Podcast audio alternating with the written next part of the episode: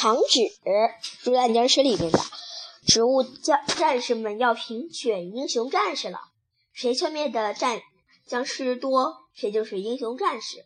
与一个马上要上阵的玉米投手想：我要狠狠地打僵尸，我要使劲扔黄油、扔玉米粒儿，我要当个英雄战士。一张还沾着糖的黏黏的糖纸飞来过飞了过来，粘在了这位玉米投手身身上。他向向下撕，怎么也撕不下来。多讨厌的糖纸啊！太难看了，他想了，他心想：算了，就让它粘着吧。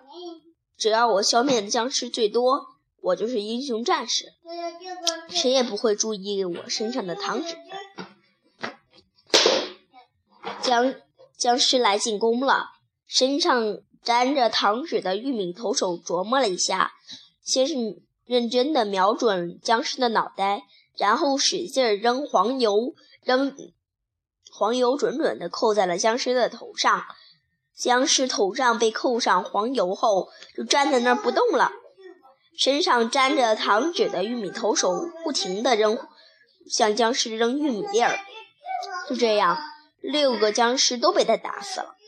别的玉米投手都夸他：“哇，你真厉害！告诉我们，你有什么绝招，能消灭这么多僵尸？”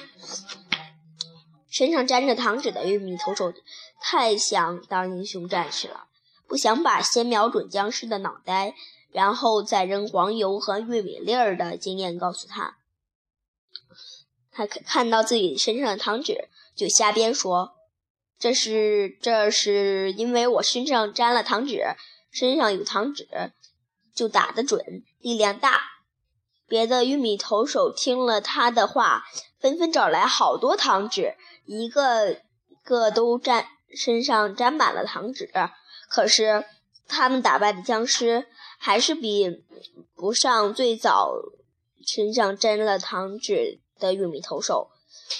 僵尸咬碎了两个高坚果和两个坚果，还差点吃了身上最早沾上糖纸的玉米投手。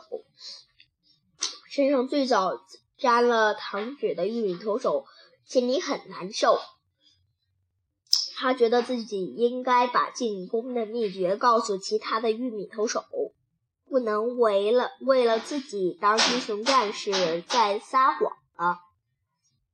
其他的玉玉米投手听了糖纸玉米投手的秘诀，都学习了这个经验：先认真的瞄准僵尸的脑袋，然后使劲扔黄油、扔玉米粒儿，消灭了好多僵尸。